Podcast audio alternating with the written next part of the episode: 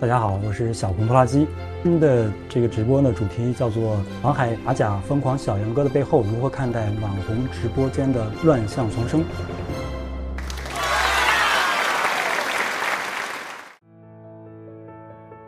直播间的消费呢，成为很多年轻人的一个消费的一个主流方式之一啊。大家在看直播，呃，就像看明星一样，然后呢，既能看他们表演，还能够跟他们互动啊。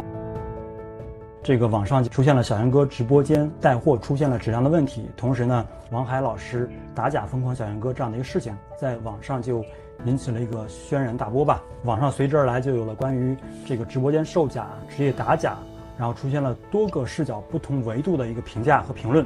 我们今天呢就请到两位，应该说是在消费领域很有知名度的两位专家啊，来给大家去讲一讲这个直播间网红带货背后的一些这个乱象丛生的原因，或者说我们应该怎么去避免，对吧？因为我们作为消费者角度来说，就是应该看看从里边我们应该获取什么知识，让我们能够来在这样一个直播带货的这种大背景下，能够诶实现更加理性的消费、科学消费。啊，让消费呢为我们带来这种快乐体验，而非带来痛苦的经历。让两位嘉宾先自我介绍一下，好吧？啊，陆老师好，王老师好，直播间的各位观众朋友们，大家好，我是孟博律师，经常关注一些法律热点问题的，希望有更多的机会跟大家进行探讨。好，谢谢大家。呃，大家好，呃，我是王海，这是我们老人家了啊，这九五年开始。那个做一些消费维权的这方面的一些尝试，我们零三年提出的建议就是，嗯，给消费者维权设定一个五百元的这个起步价。结果到了二零一二年嘛，消法修改，消法修改就变成了食品啊是退一赔十，起步价一千。那个消法呢是欺诈行为啊退一赔三，起步价五百。那我们现在主要工作呢是，我们搞了一个实验室啊。专门来揭露和制止啊各种有毒有害食品，呃各种非法添加的药品，还有非法添加的这些个医疗器械，非法添加的保健用品，啊还有一些非法添加这个消毒产品。光我们今年就已经检测出来，检测并且啊我们还在举报，还没举报完呢啊，呃大概有六百多种非法添加。这非法添加啊，随着这个科技的进步啊，啊蓬勃发展啊，就是我们这些什么减肥咖啡呀，这些什么减肥果冻啊，壮阳咖啡呀，调节血压的什么调节糖尿病的一些保健品啊，基本上啊 都有非法添加啊。那现在我们这个状态呢，就是以这个打击这个非法添加为主吧，有的有害食品为主啊。嗯，是是这么一个情况，哎。这个王海老师刚才讲的，就是从最早从九五年开始的这个职业打假啊，转到现在，其实是在做一些很多这种呃检验的这样的一个业务，其实是帮助我们可能帮助消费者发现一些在呃日常消费中隐藏在商品中的一些科技与狠活，对吧？啊，这个流行的话应该叫这样说，对啊。今天呢，我们讨论的这个主要的一个这个话题呢，就是呃王海老师这个打假这个疯狂小杨哥这背后啊，那。就是网红带货这种直播间的各种的乱象丛生到底是怎么情况？那我们想，其实很多可能呃有些直播间的有些其他的小伙伴，或者说可能网上其他的一些知友们呢，对于整个事儿的过程呢，未必有那么详细的了解。王海老师也是这个当事人之一嘛。那王海老师，您能讲讲，就说这个打假疯狂小杨哥这事儿是怎么样一个契机让您开始？他这个事儿实际上跟我们一开始根本没关系啊。但是最早可能是九月份，九月份呢，当时我们曾经发过一个视频，呃，揭露这个疯狂小杨哥卖的一个洗发水的赠品啊，它是三无产品啊，没有三 C，啊，容易着火。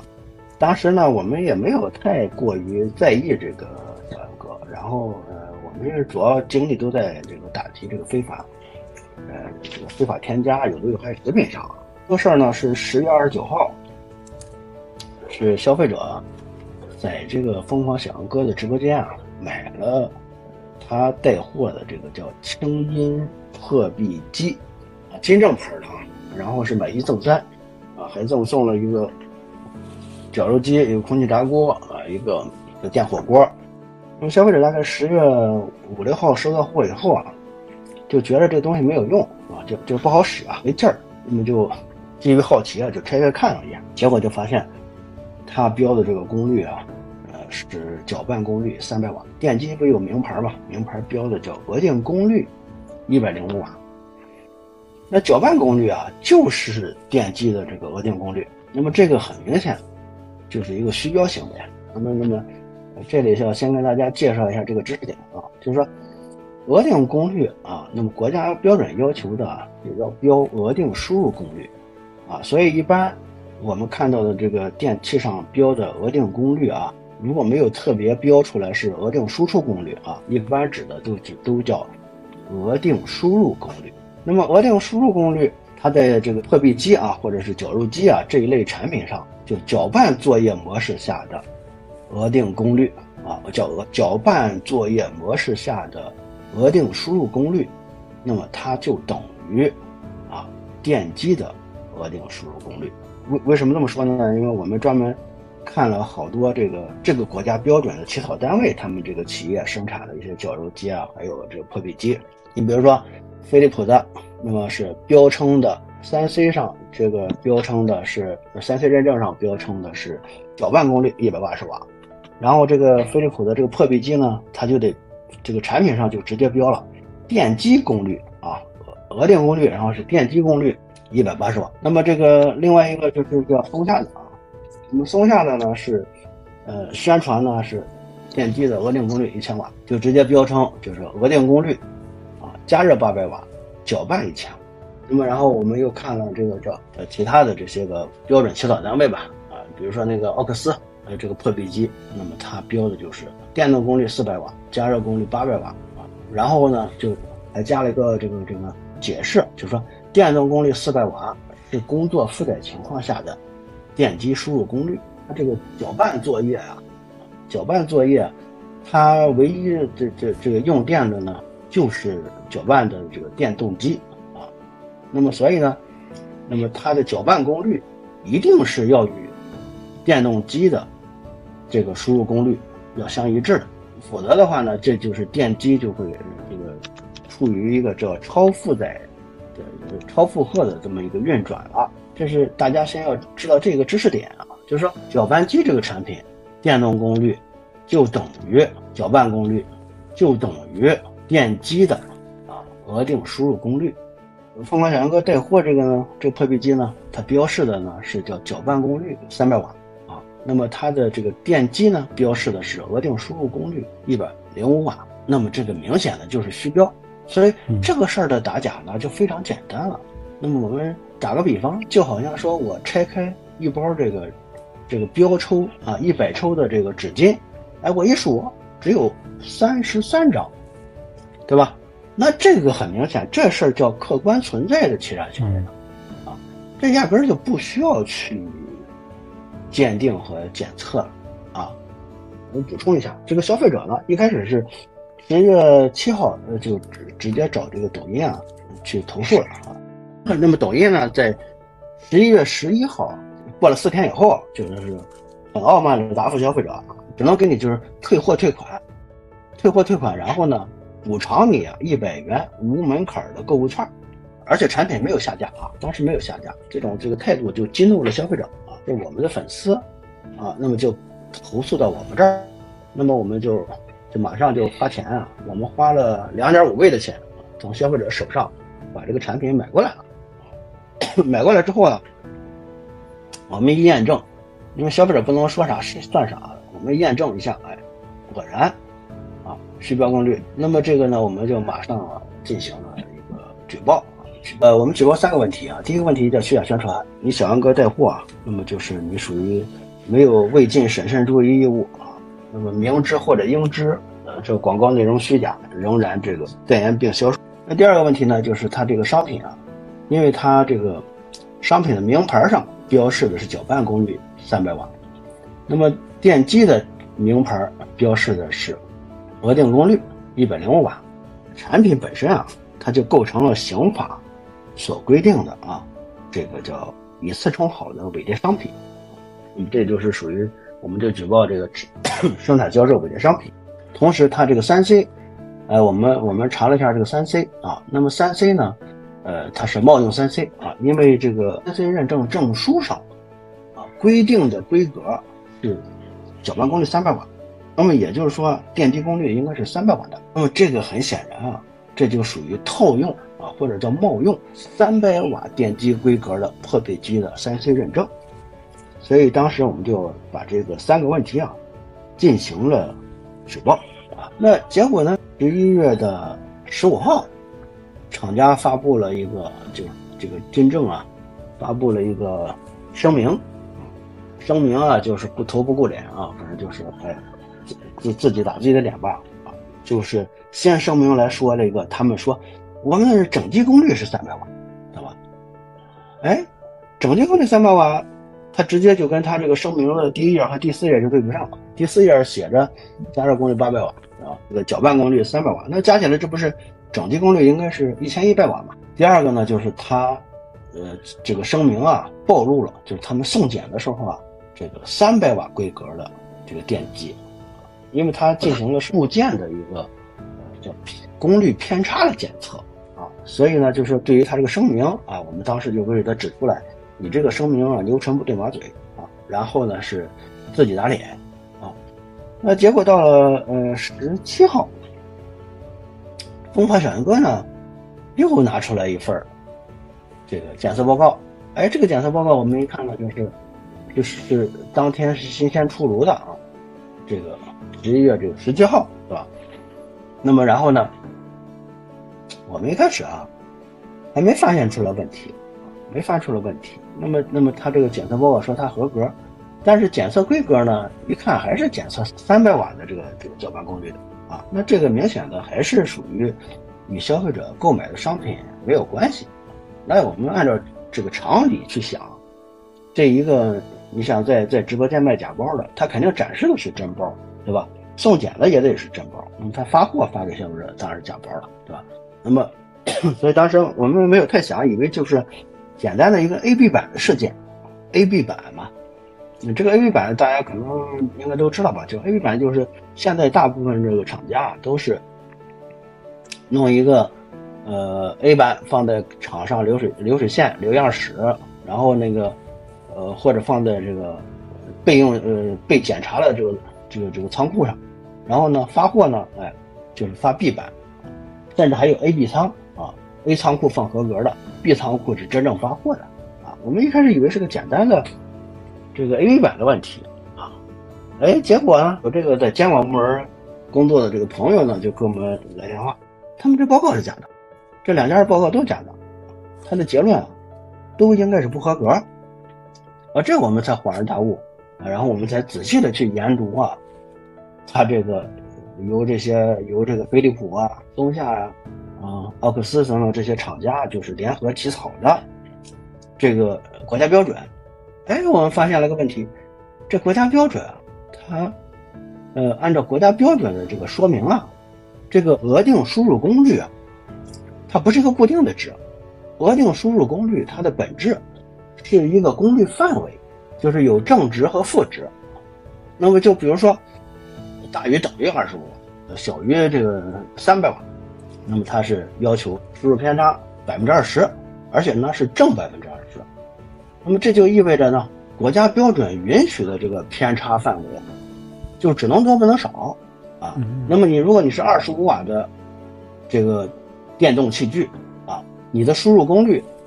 那么只能是二十五瓦到三十瓦之间。如果是三百瓦的功率电动器具呢，那么它这个允许偏差就是这个三百瓦。到三百六十瓦这个范围，对吧？这个额定输入功率啊，它是个这个功率范围。然后我这个朋友给我们提供了一个这个马来西亚进口的一个破壁机的，呃，这个标牌啊。那么这个标牌人家就直接标了一个额定输入功率啊，呃，但是英文啊就没有说这额定输入这几个字啊，就是说它是它就是八百瓦哎到九百五十瓦啊，九百五十瓦。然后我们还看这个标准啊。就这个标准叫叫叫 GB 四七，呃零四七零六点一杠二零零五，这个标准上还有注释啊，在有疑问的时候啊，可以单独测量电动机的输入功率。然后呢，这个这个就是补充说明里边还说了啊，如果输入功率在整个工作周周期啊是变化的，则按照一个具有代表性期间出现的输入功率的平均值来决定输入功率。啊，那么就是这个输入功率，它是一个范围，知道吗？是一个范围。那这意味着十七号小杨哥拿出来这个检测报告啊，他这个结论是假的，是吧？啊，为什么结论是假的呢？就是小杨哥检测出来这个值啊，多少？二二百四十几吧，这不到二百五，而且他标的很清楚，就是额定输入功率，然后括号搅拌功率啊，两百四十七点八，那这个明显，这个是不合格的。那么我们再看它这个。三 C 认证啊，附附附上的这个三 C 认证附的这个检测报告的这个附表，他不敢把整个的检测报告给我们露出来啊。他这个附表啊，呃，说的是搅拌功率测的值是两百三十几，还不到两百四啊。那这个明显的也是不合格，但人家没有进行单项判定啊，就是进三进行三 C 认证这份检测报告没有，只是出了一个数值。啊，没有没有这个进行这个合格与否的判定啊，我们嗯让我们这个律师啊昨天加班，马上又发出来三个补充举报。第一个补充举报就是补充举报这个这个给给合肥市监局发了啊，就是说这个疯狂小杨哥啊，你没有尽到进货验收，根据这个最新的这个司法解释啊，那么消费者可以直接。向直播间经营者来进行索赔，啊，那么也就是说，直播间这个呢，它是身份是经营者了，你经营者就要尽到这个进货验收义务，啊，那么另外同时你作为也是作为他的一个广告代言人，你广告代言人，那么你得也得尽到这个审慎注意义务，你得应该知道，补充举报帮光小杨哥进货的时候没有检验商品是否合格，啊，那么就是明知或应知。存在问题，啊，然后要求按照这个 广告法来进行处罚啊。那么第二个，我们举报这个三 C 认证，你这三 C 认证依据的是一个虚假结论的检测报告，那你这个三 C 认证应该撤销啊，你这个三 C 这个认证的这个机构啊，这个资格也应该给它吊销。然后我们又举报了这个合肥质检院啊，出具这个呃虚假检测报告。那么当天这个就得到了收到了他们的回应，回应呢就是质检院说我们是根据规定检测的，是对检测报告负责。认证公司呢就说我们也是没问题。中山的市监局说我们检检测了合格，所以不予立案啊。但是呢非常遗憾，就这些这三这三家啊回应啊都使用的是无效语言。都是，都是没有理由啊，没有根据啊，光说一个结论啊，就是没有任何说服力啊。这个就是这件事儿到现在啊大概的一个进展。这是帮我们做了一个这个普法，或者说做了一个这个事情前前因后果的一个介绍。然后其实我刚才听这个过程中呢，因为我本身也不是一个特别喜欢呃网购，或者说本身不是喜欢这个。在直播间购物这样一个人啊，所以很多这个这个信息确实是这个第一次了解到，然后又是加上其中有些点哈，我来说一下，比如说这个额定功率什么最高功率或者是这个区间等等，你看连王海老师都已经是说，呃，去看了几个国标的文件啊，然后才知道大概的可能是什么情况。其实对于消费者来说，尤其像可能非理工对吧，动手动手能力没有那么强啊，或者说对于电路电子知识没有那么了解的一个普通消费者。这显然又是一个增加了一个门槛儿啊！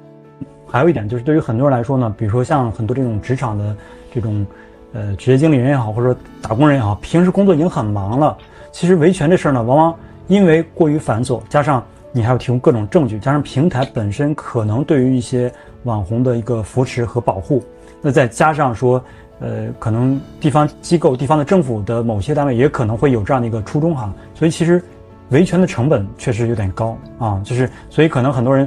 即便踩了坑也未必真的去申诉、去走后续的一个这样的一个流程了啊。哎，那我想，这个孟律师、孟博律师啊，就是这样的一个问题呢，你觉得这个从法律角度来说的话，可能对于我们普通消费者来说，有哪些需要注意的点，或者说我们哪些哪些启示或启发？嗯。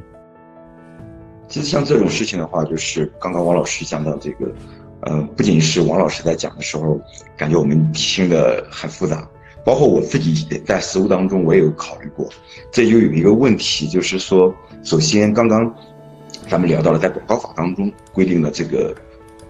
他们在进行广告宣传的时候呢，广告内容应当真实，不应当去虚假，也不当不能够去误引人误解。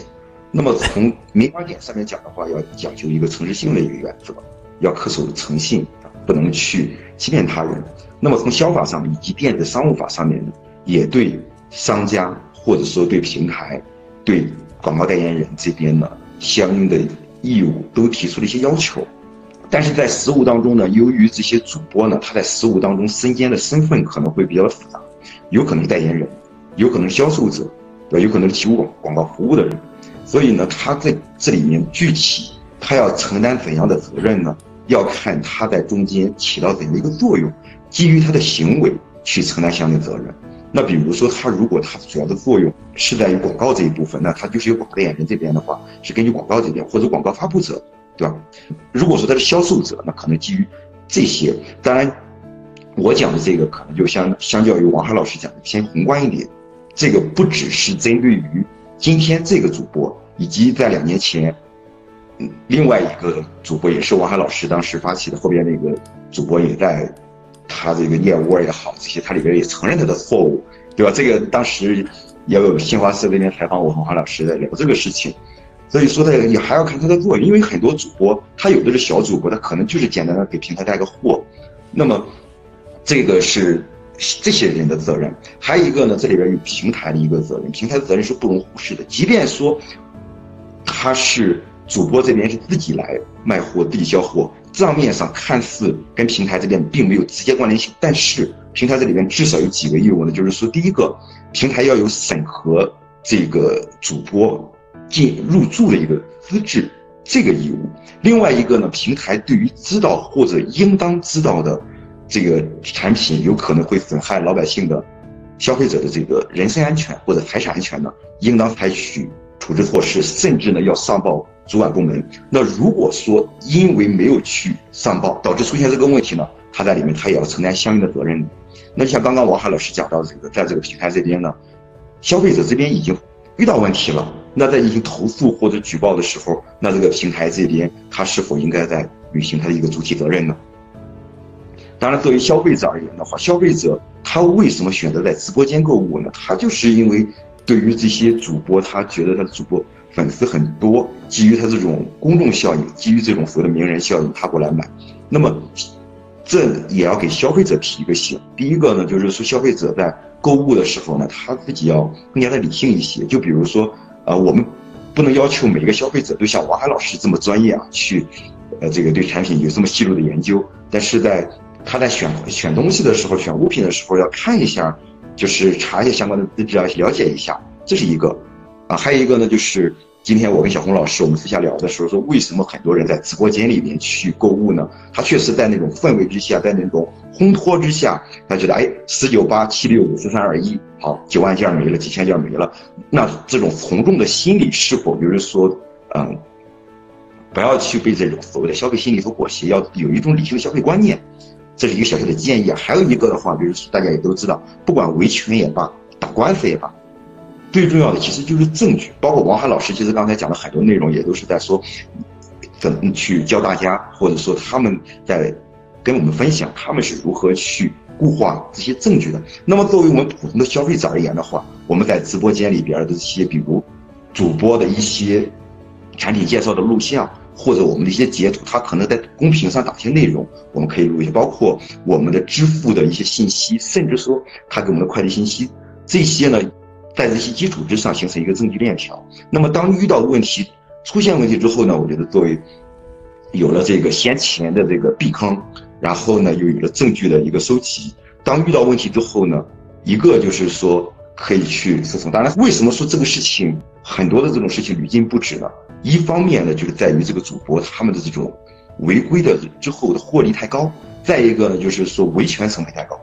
不是说每一个人都像王哈老师一样，身边就是有自己的团队，大家一块做的事；也不是说每一个人都像我一样是律师，能够去处理。但是，甚至说我虽然作为律师，我在实务当中我遇到这样的问题，可能我最先想到的不是去诉讼，我这边考虑的可能首先去投诉呀，或者跟平台这边反映。我觉得现在这个平台的主体责任是要是要抓的抓起来的。当然，监管部门其实也在一直在努力，包括就是作为一个新的业态在。直播领域的话，监管领域已经制定了不同的办法或者规定，对于平台，对于他这种 MCN 机构，对于主播这些直播带货行为、直播行为都做出了相应的规范。我觉得整体上这个事情，这种业态这个这种现象的话，会趋于往一个好的方向发展，但这中间就离不开每一个消费者的努力，每一个去为自己。为大家的消费权利而去发声的人的努力，也离不开监管层努力。当然，平台以及主播他们也有义务在里面去做出努力。好，谢谢。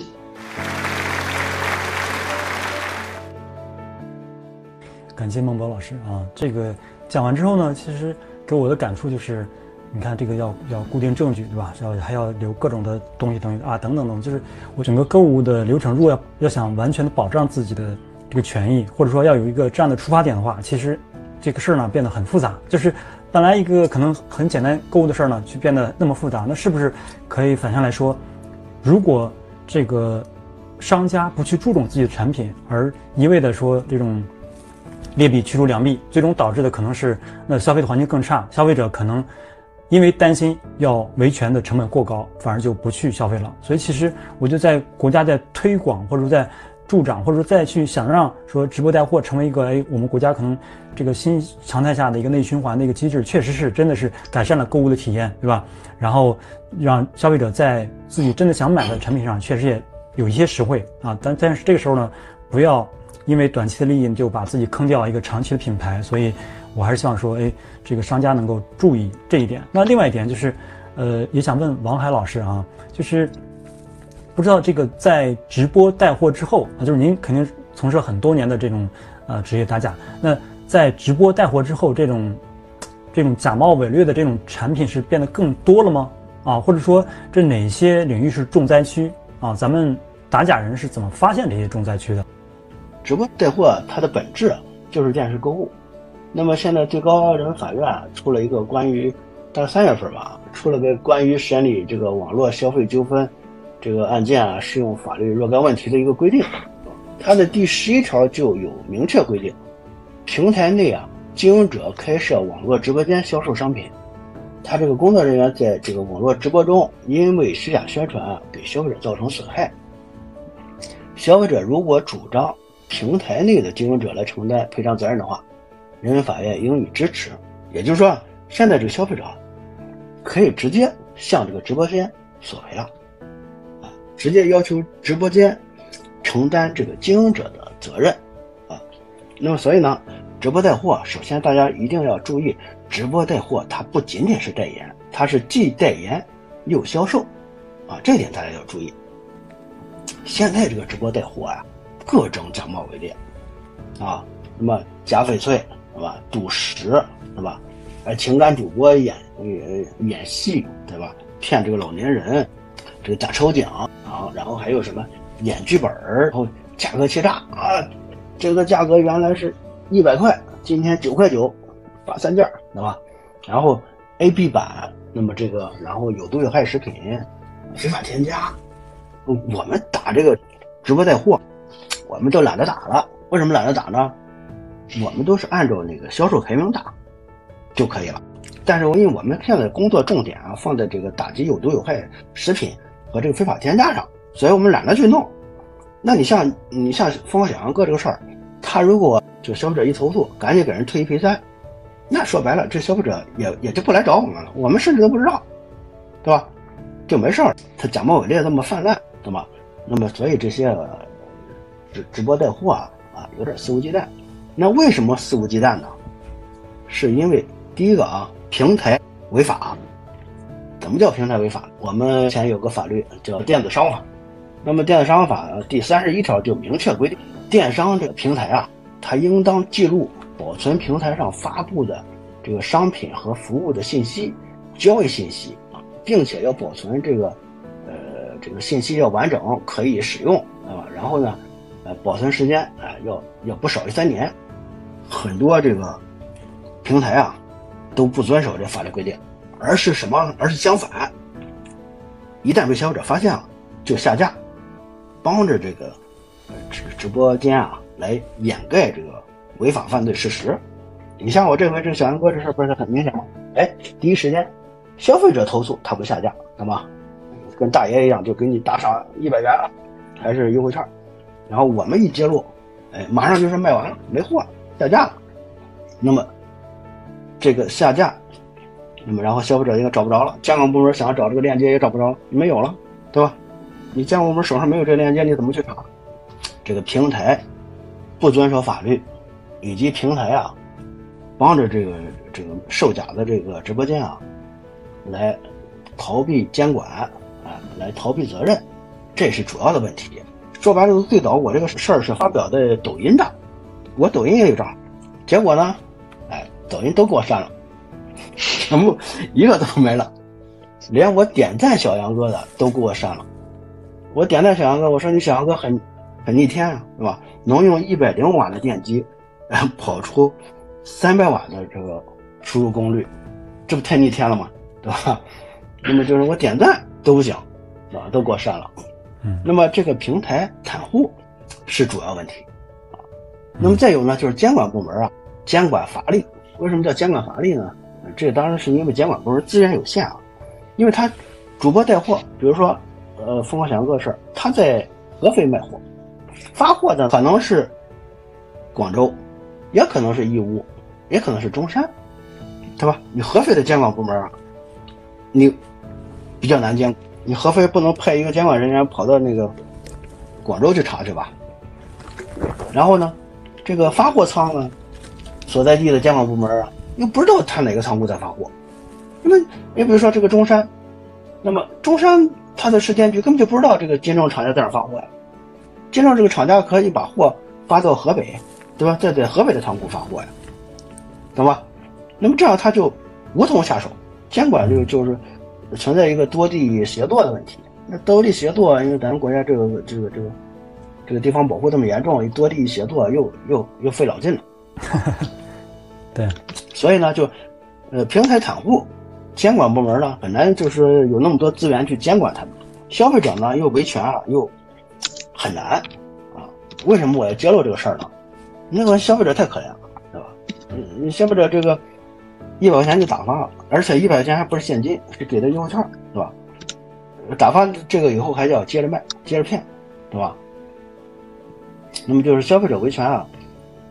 往往得不偿失。为什么要得不偿失呢？如果你消费者为了这一个人为了这四百块钱打官司，那你说你即便是退一赔三，有什么价值呢？对吧？打打了半年官司，或者是打了几个月官司，最后给你一千块钱，你这误工费他也不够啊。特别是这种异地的啊，你跑到中山去打官司，说不定还打不赢呢，对吧？当然这司法解释也规定了，收货地就起诉啊。这个就导致了这假冒伪劣啊，肆无忌惮的啊。在这个直播带货呀，这个平台上，哎，来坑坑蒙拐骗，欺骗消费者。你像小杨哥这个，我根据消费者爆料，这我们实验室自己去去送检的，那个今天又收到一份不合格的报告，是吧？那我们送检的那冲锋机也不合格，这已经给提供了大概有有十几个这个有问题的商品了，我们还得一一去验证。对我们来说，这这打假，我们都就是不屑于打假。因为太假了，太多了。很多现在在卖的一些，这个说说是鹅绒的一些这个羽绒服啊，说里面呢可能含含鹅绒有这量呢很小，这是第一。第二是很多鸭绒的，对吧？这个李李李鬼冲李逵，对吧？我觉得这个确实是，就是一方面呢，我觉得这个消费者维权成本太高了；另外一方面呢，就是可能平台呢也有他自己的利益。但呃，因为我一直是做 HR 的哈，我对 HR 这点比较敏感，就是因为可能这个。孟博律师也好，王王安老师也好，听过应该就是，比如这个一些外卖平台，他们跟一些外卖骑手之间的用工，对吧？这个用工方式呢就很很新颖，因为它跟之前传统的这种雇佣关系不完全一样，它是一种劳务的这种这种一种方式。其实这个东西，他们可能就是用过派遣公司的方式来去规避了一些社保等等这样的一个责任啊。所以这个就是在。互联网发展的这样的今天，可能出现的新的一种这样的一个关系啊，比如说交易关系、是雇佣关系，对吧？都是新的一个东西。那新的东西呢？那立法必然是一个要滞后于一个问题出现的这样的一个过程。所以可能在这个过程中呢，确实会出现很多这样的一个现状。这个现状就是，可能当下确实还没有特别好的一个方法去去解决，或者说确实会存在一些问题，就是发展中啊所冒出来的一些矛盾啊。那我刚才那个。王海老师讲的很详细了啊，讲了这个几个点，从消费者、从平台、从政府等等等等啊，我相信那个每个原因都会有。那孟博律师呢，从法律角度啊，您觉得说那这个可能什么原因，或者说那这个呢，你有什么建议，或者说有什么哎新的观点啊？我还是从宏观的角度上讲一下，然后再结合王王海老师讲的这些，我们一块分享一下。就是从这个直播带货呢，它作为一个新的业态出现之后呢，其实国家在刚刚我讲到有出它相应的一些规定啊，就比如说出了一个叫做《网络直播营销管理办法（试行规定）》的，这里边规定了直播平台与直播销售人员以及直播间运营者签订协议，要要求直播营销人员呢，在招募、培训等流程管理方面呢，对营销的内容、商品和服务的真实性、合法性等进行一个审查义务。简言之呢，就是说根据这个。办法的规定呢，要对平平台这边，它要有一个对相关人员的资质的一个审核的一个义务。再一个呢，就是说还有一个叫做根据直播网络直播营销行为规范里边规定的，主播在直播过过程当中呢，应当保证信息真实合法，不得对商品和服务进行虚假宣传。欺骗、误导消费者，还有一个呢，就是在早在二零二零年的时候，市场监管总局就已经出台了关于加强网络直播营销活动监管的指导意见，里边明确了，就是关于直播带货过程当中呢，涉及到各方主体的一个责任义务，要求依法严处，就产品质量违法、广告违法，以及侵犯消费者合法权益等。多项直播带货当中常见的违法行为，其实我刚刚在说的这几条呢，也恰恰是王海老师刚刚在讲的，他围绕的一个重点，也是大家关注的一个重点。当然呢，这些规定相较于普通的消费者而言，可能他会觉得比较生僻。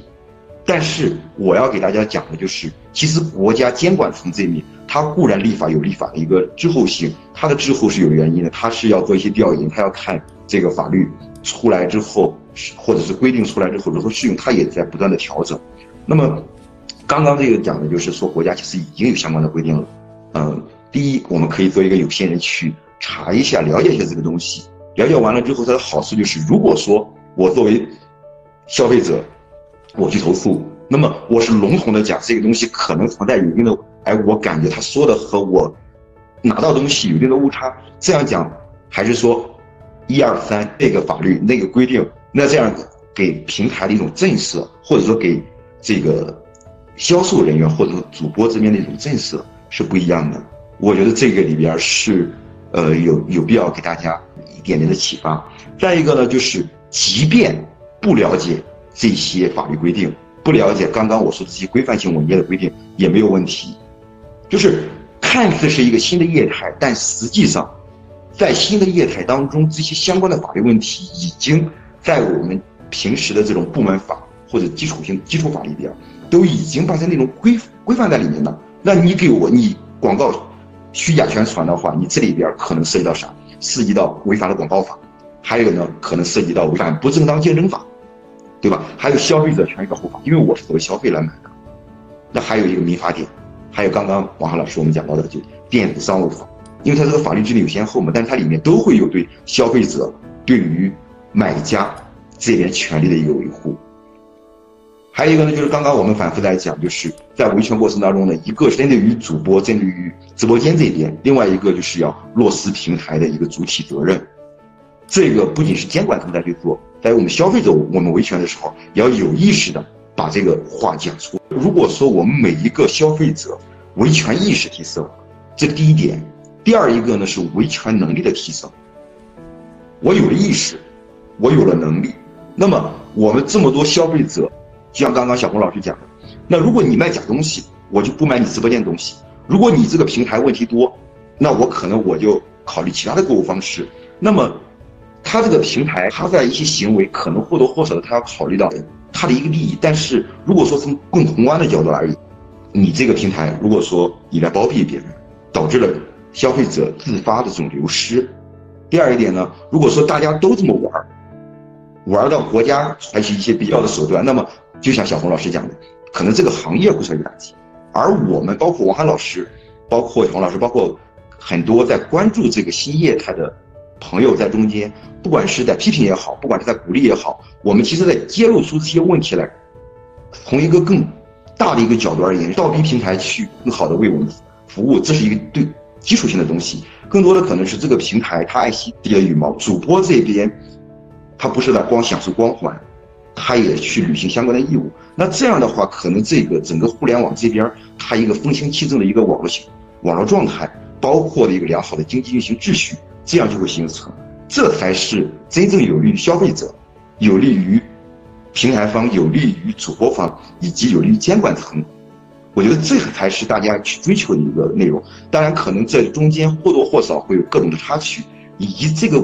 过程它不可能是一蹴而就的，而且这中间夹杂着利益，那么就会有一定的曲折性，可能往前往前走一步，或退两步，或者往前再走几步，它有一一种过程。但是我觉得就是。我的一种初心，或者说我的一种期盼，就是，如果说有多有大一点的能力，就多做一点的呼吁。如果说我们只是一个普通消费者，从自身做起。这个刚才王海老师其实在最开始讲了，说这个这个假一赔三或假一赔十，就是这个如果这个消费者去最终起诉小杨哥了啊，然后那这个假一赔三，它这个法律的。依据定义是什么样子？我确实也和好多这种喜欢网络购物的小白一样，就是我们喜欢买，但是确实对于自己也知道自己可能有这个权利，但是这个权利什么情况下假一罚三、假一赔五、假一赔十，有没有这个大概的几种？根据消法的规定，在消法五十五条里边，它有规定的，这它叫做一个惩罚性赔偿责任，就是经营者提供商品或者服务呢存在有欺诈行为，应当按照消费者要求呢增加其这个赔偿损失啊，增加的损损失的金额为。消费者购买商品金额或者接受服务的三倍，那增加赔偿的部分呢，不足五百元的为五百元。当然，法律另有规定的依期规定。但这里边有一个很重要的点，就是要有一个欺诈行为。嗯，就是卖家或者销售者这边他有一个欺诈，欺诈呢从主观上讲要故意，是我故意去骗你，这叫一个欺诈行为。还有一个呢，就是刚刚我们聊到了，有一些主播，有一些人可能。或者是甚至在实体当中，有一些人他是在存在了一个虚假宣传。那虚假宣传呢？刚才我讲到了，就是广告法的一个规定。再一个呢，就是可能会散不正当竞争的一个规。但是它虚假宣传是一个做了一件事，但是真正说把这个货卖出去，就是把一个通过虚假宣传把一个不好的货卖出去，这就构成了一个欺诈行为。它实际上是中间有好几个环节在这中间的。当然，刚刚这个法条实际上是在。就是刚刚王海老师讲到的，在二零年那几桩事情当中，我在接受媒体采访时候，我用的这个法条，这也是大家平时老百姓经常去讲到的一个法。呃，那我们其实看到这次这个事件呢，其实媒体也有一些报道啊。那媒体也透露过一个信号，或者说也讲出了一句话，他就说，呃，此类的事件呢，不能总是以下架了之。这个可能给我们在透露什么样的一个信号呢？在？应该讲呢，应该说是监管部门有可能还会进一步的重视这个直播带货的这个损害消费者权益的这样一个问题啊。呃，但是呢，目前那么就是如果平台的这个违法问题不解决，是吧？这事儿也不太好整。就是这个呢，我觉得是国家正在。加强这个管理的这样一种信号吧。我觉得这个是一好事儿，因为当劣币存在的时候，那些良币也是损失，对吧？那些可能正儿八经经营的公司也是会受到损失。那些劣的就是厂商，他真的受到长期的一个利益吗？其实他可能早晚会被大家唾弃，或者被大家这个抛弃，最终呢也未必能够获得长期的收益。所以，只啊把自己该做的事儿做好，我觉得这个才是一个整个市场。逐渐走向一个完善啊，走向所有人都能从中获利啊，就是医学上叫做社会的总福利，对吧？是是高的，没有人受到损失，这是一个一个好的事儿啊，而不是说总是有人去坑另外一些人，这个可能就是一个 啊，就不是一个，就不是一个双赢的，就是一个零和博弈啊，最终导致的就是大家都得不到好处。嗯，呃，其实我看在知乎平台上或者在其他平台上也有人讨论啊，就是说。关于像职业打假啊这样的一种行为，它是否受到了消费者权益法的保护啊？有个专业的词啊，我在网上搜到叫“知假买假”，就是哎，咱们知道这假的还买它，这是可能为了索赔，就是这是大家所理解的这样一种行为啊。对于业打假啊这种行为的可能一种呃更加形象也好，或者是这种这样的描述。那这种行为在法律上是上来说，它是否受到这种？消费者权益法的保护呢？讲是否保护和支持这个职业打假呀？也要先要讲到这个立法的初衷。那么为什么中国有这个惩罚性赔偿呢？那么这个是因为在，呃，当时九二年这个河山在立法的时候啊，因为河山是起草的这个消法，他人大当时他是人大法规委的这个巡视员啊，那么就是他在九二一九九二年他。呃，受命啊，来起草消法的时候，那么就专门针对这个，呃，假冒伪劣的问题啊，那么就是发表过这个这个文章啊，就说这个民间的啊一赔十啊，这个惩罚性赔偿，写进这个呃消费者权益保护法的设想。那么就是呢，当时他的文章啊，就是要求要运用利益机制，推动消费者要让人人争购假货，让这个。人人都要去买这个假货，都去要要这个索赔，然后让这个假货成为过街老鼠啊。那么就是立法的这个初衷非常明确，它设立这个制度就是要运用利益驱动机制，让这个假冒伪劣啊啊无处藏身。那么这个就是立法的本意啊，立法的本意。呃，两千年开始我们也做这个比较研究啊。那么就是为什么这个惩罚性赔偿制度？啊，呃，这么重要啊，是因为呢，啊，那么法律啊，它是一个约束工具，约束人的这个行为的。那么通俗说呢，法律呢实际上是一个价格系统。这个价格系统啊，要想这个有效的来约束人们的行为啊，那么它必须要具备两点，要同时具备啊，就是惩罚性和不可避免。当它具备惩罚性。并且呢是不可避免的时候，啊，那么这个才能有效约束人们的这个行为啊。那么当时这个和善起草消法的时候，也有监管部门，对吧？那么就说呢，考虑的问题就是，呃，监管部门啊杯水车薪，这个力量有限啊。那么让这个法律，那么真正的能够约束到这这个制假售假，那么它必须得这叫社会共治，要运用这个利益驱动这样的一个机制，那么让。消费者，啊，呃，站起来，那么打这个人民战争，啊，有效的约束各种这个呃欺诈行为，啊，那这个就是立法的它的底层逻辑，嗯，就是要让职业打假出现，就是要让消费者主动站出来和这个欺诈行为做斗争，啊，这个问题上会出现很多的争论和争议，这个是个价值观的问题。价值观呢，就是是非善恶的一个判断标准吧。那么我打个比方，这个职业打假呀，他就像扭送小偷去派出所的这种这个叫反扒志愿者啊。那我们扭送小偷啊，人赃并获，扭送到派出所，这个很明显是做好人好事儿，对吧？那么打假也是一样，那么你把这个。假冒伪劣，把这欺诈行为抓一个现行，对吧？然后呢，举报给这个监管部门，那么这个让他们去查处啊，然后你要求赔偿，啊，那么这种呢，它也是好人好事，啊。嗯，这个就是说，呃，这个动机啊，大家要注意一个常识，就是动机从来就不是判断是非的一个标准。那么就是说，利益驱动啊，它是立法的工具，让消费者赚钱，啊，得到实惠是手段。那么遏制假冒伪劣等欺诈行为，啊，才是，呃，这个立法的初衷、立法的目的。所以呢，这个从一开始就是很明确的。但是在实践过程当中啊，因为很多人啊，他这个思维啊，他这个认知啊，他从经计划经济走过来，啊，那么就是说他，呃，这个这个想不明白，这是非观，就是说这价值观出了问题，这到底是好事对吧？你扭送这个一个小偷是好人好事，扭送一百个小偷是不是就是坏人了？对不对？所以啊，嗯，这个本质上对这个事儿的认知啊，他没有跟上。监管资源是有限的，对吧？现在是一亿五千万人之市场主体了，那么你监管干部才多少人？这几几年多少年前的这个数据是大概四十万人，那这个杯水车薪呢，对吧？那么你怎么样才能让这个，呃，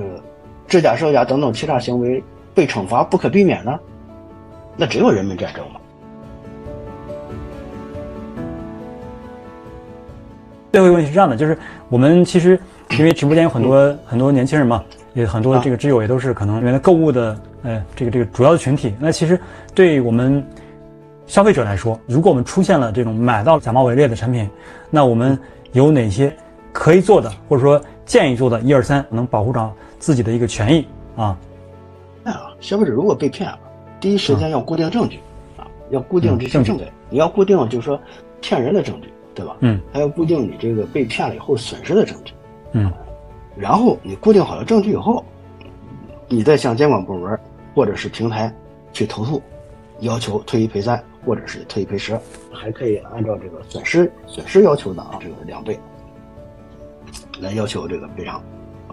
那么重点了是要有理有据。那么另外呢，作为消费者，我们要记住一个点，就是说维护自己的合法权益。那么就是维护社会的公平正义，啊，因为你去维权了，别人可能就会少上当、少受骗。希望我们大家就是共同努力，来建设一个更好的这个国家啊！明天，好。我们站在更长远角度来说啊，就是如果对于消费者而言，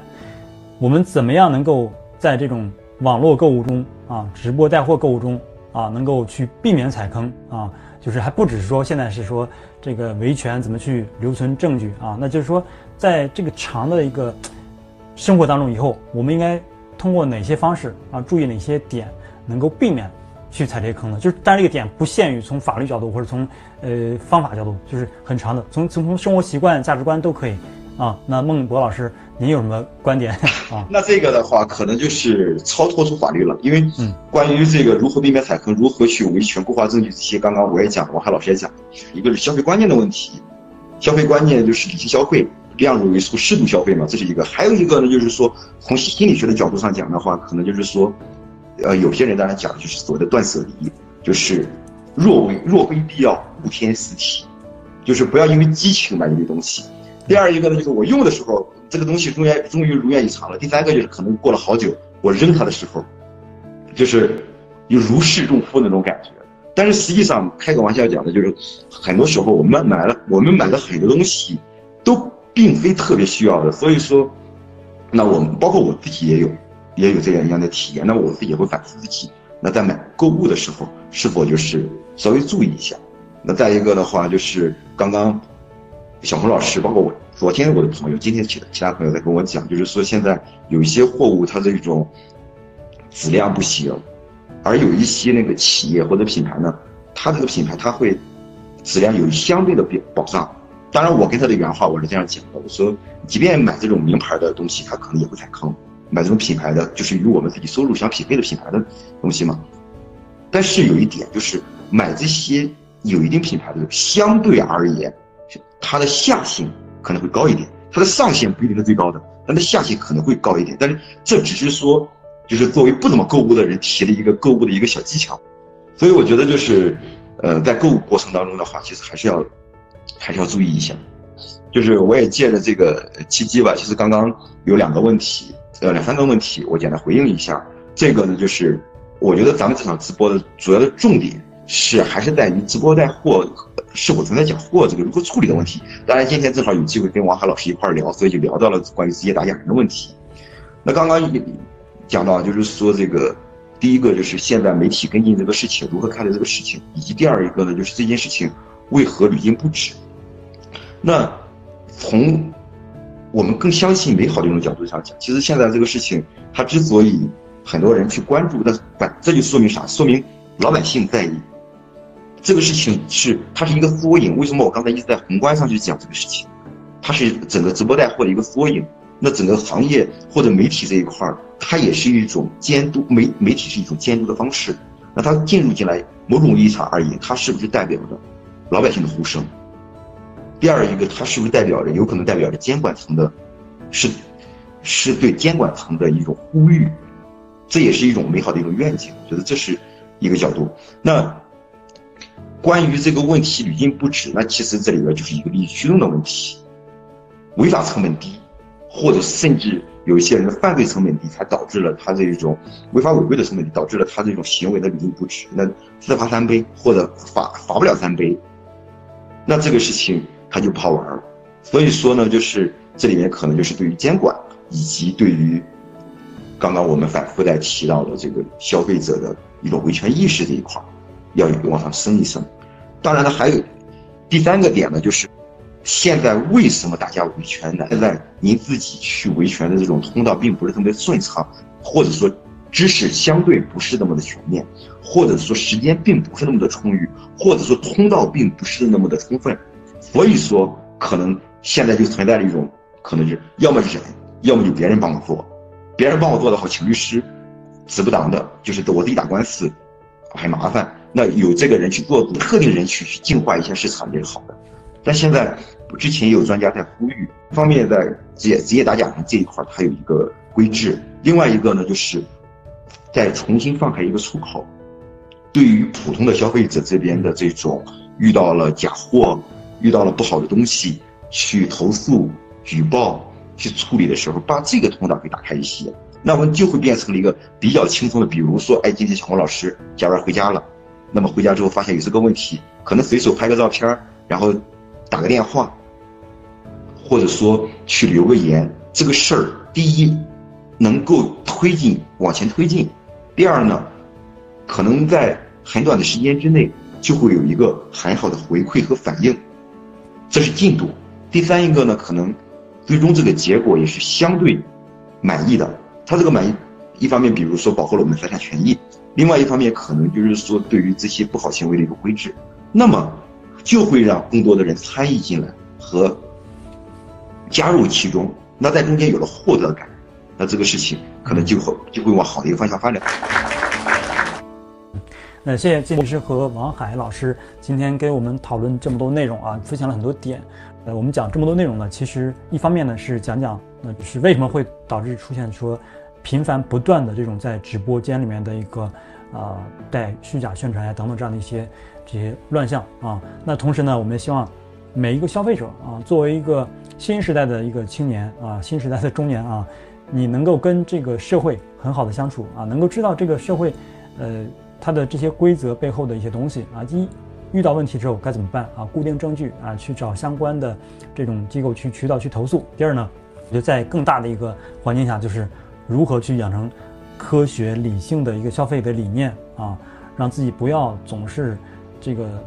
限制不了自己，控制不了自己，在不该买的时候啊剁手了，然后后边就开始不断的去后悔啊，这是一个很不正确也很不健康的消费观念啊。所以今天我们的直播呢就到这儿结束了。现在希望每个人都能够知道这些科学的去维权的一个方法，然后在假如遇到一些这个虚假宣传等等这样的一些被踩的坑之后呢，能够去合法的去维护自己的权益。好，谢谢大家。